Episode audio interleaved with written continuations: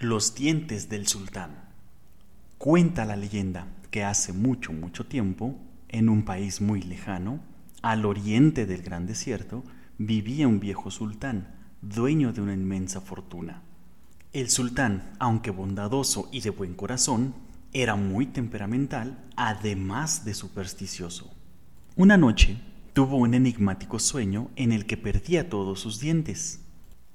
Este sueño le provocó tal desconcierto que inmediatamente después de despertar ordenó llamar a uno de los sabios de su corte para pedirle que lo interpretase. ¡Qué desgracia, mi señor! exclamó el sabio.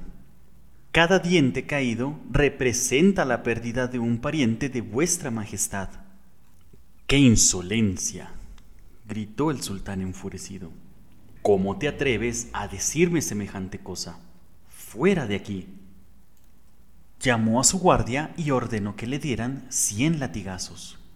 Más tarde, el sultán ordenó que le trajesen a otro sabio y le contó a éste lo que había soñado. Mi señor, gran felicidad os ha sido reservada. El sueño significa que vuestra merced disfrutará de una larga vida y sobrevivirá a todos sus parientes. Tras escuchar el vaticinio del sabio, se iluminó la cara del sultán y con una gran sonrisa ordenó que le dieran cien monedas de oro. Cuando el sabio se disponía a salir del palacio, uno de los guardias reales le dijo admirado, No es posible, la interpretación que habéis hecho de los sueños del sultán es la misma que la del primer sabio. No entiendo ¿por qué al primero le castigó con cien azotes, mientras que a vos os premia con cien monedas de oro?